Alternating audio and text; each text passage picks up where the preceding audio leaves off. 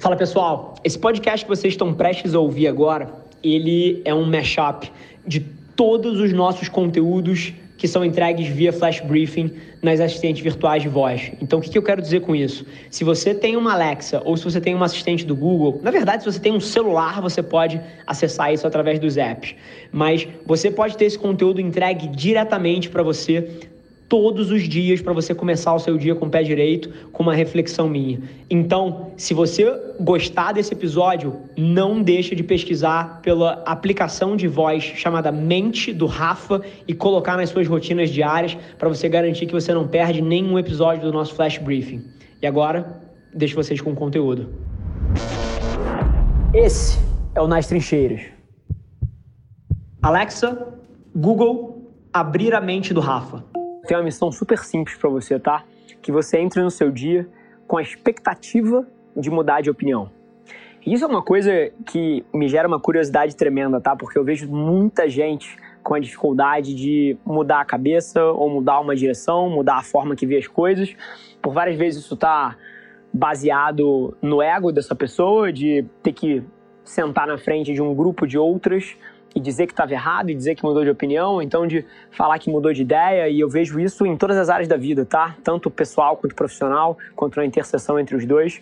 Mas o grande lance aqui é que isso são falhas fundamentais que por várias vezes provocam a gente na direção de erros e até de falta de felicidade na vida mesmo. E aí a provocação para você assim, Quantas vezes você entrou num projeto ou em alguma coisa pô, com a certeza de que ia se desenrolar de alguma forma e acabou acontecendo de uma outra totalmente diferente?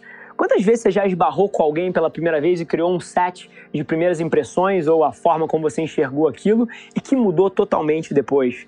Quantas vezes você já teve certeza de alguma coisa que se provou o extremo oposto? Isso acontece, tá?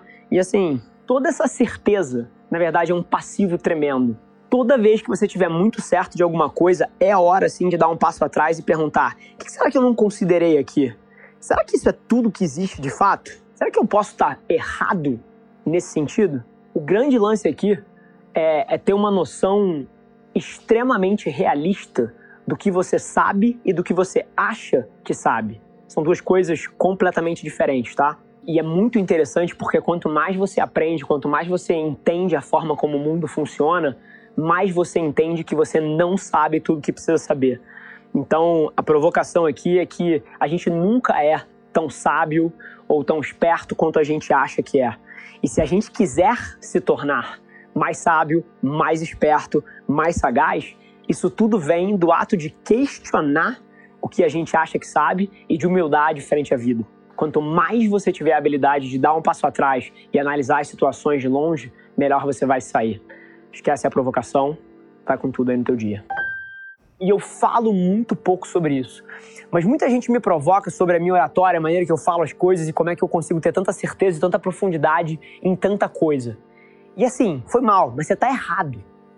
Eu não tenho profundidade em tanta coisa. Eu falo sobre pouquíssimas coisas.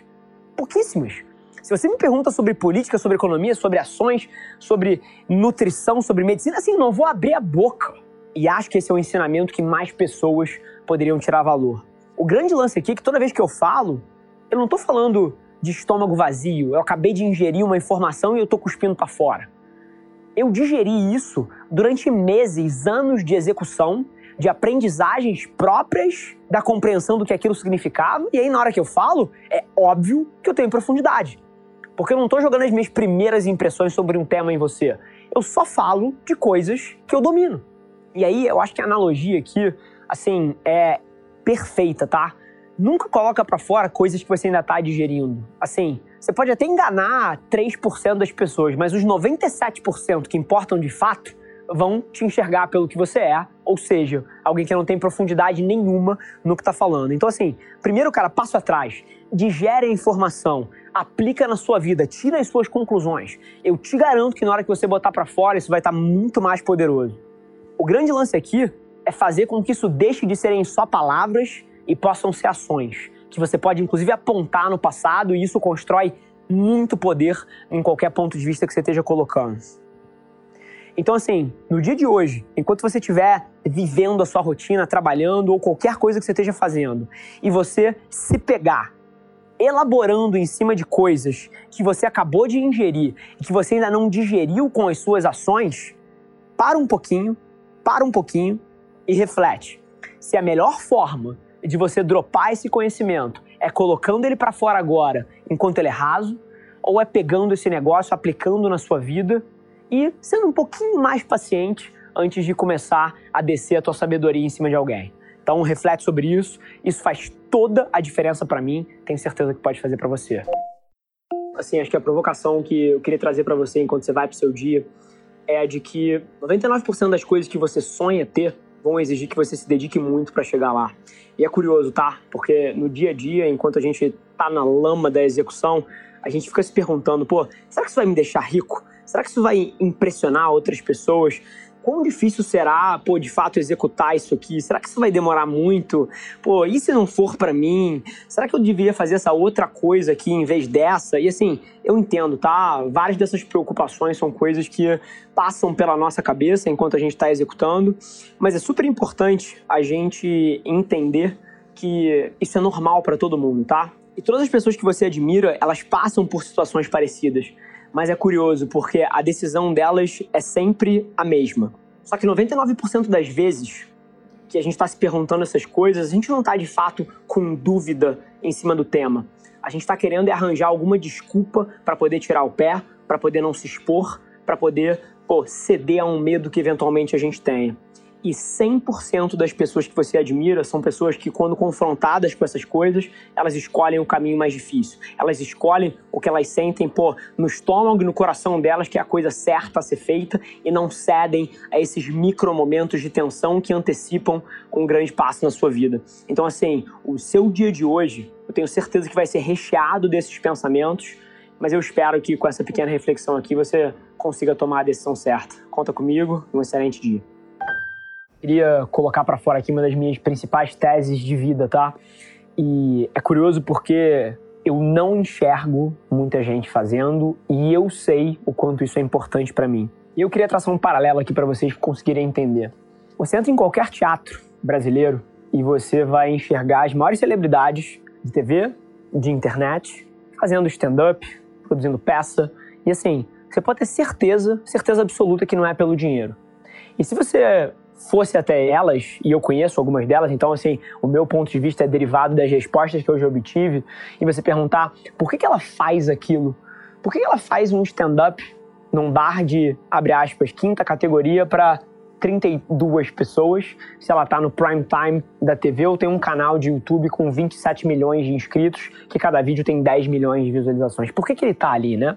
E a resposta, 99% das vezes, vai ser porque eu sou bom nisso, porque eu amo isso, porque eu quero melhorar nisso, porque eu derivo uma quantidade de felicidade tremenda em estar perto da audiência, assim, ou minha favorita, porque eu não consigo não fazer. E aí a provocação aqui, isso serve para todas as profissões, tá? É que não é trabalho para eles subir no palco. Independente de quanto sucesso financeiro ou status eles já tenham conquistado, aquilo ali não é trabalho. Eles não têm que fazer aquilo. Eles são livres e eles escolhem estar ali. E aí, o que eu queria que você entendesse é que não importa qual seja a arte que você pratica, e a arte vem em várias formas, não são só as artes cênicas, ou que na maioria das vezes as pessoas chamam de arte. Se você tem uma empresa, aquilo é a sua arte. Se você é apaixonado por carro, aquilo é a sua arte. Se você é apaixonado por moda, aquilo é a sua arte. Todo mundo tem a sua forma de arte. E não importa qual seja a que você pratica, se você amar aquilo de verdade, eu te garanto que você vai fazer o tempo. E aí você vai começar a ver uma coisa muito interessante se desenvolver, que é a crença de que se você faz aquilo por amor, o resto vai acontecer de uma forma natural. E eu te garanto, vai. Eu vejo isso todas as vezes na minha vida. Então hoje, enquanto você vai para seu dia, eu queria te provocar a amar a sua arte, a ser um artista. Não importa onde você meta a mão, isso vai fazer toda a diferença do mundo. Duas regras super básicas, tá? Mas eu tenho certeza que pode fazer diferença para você. A primeira delas é, nos seus pensamentos, não crie cenários bizarros, destrutivos e apocalípticos.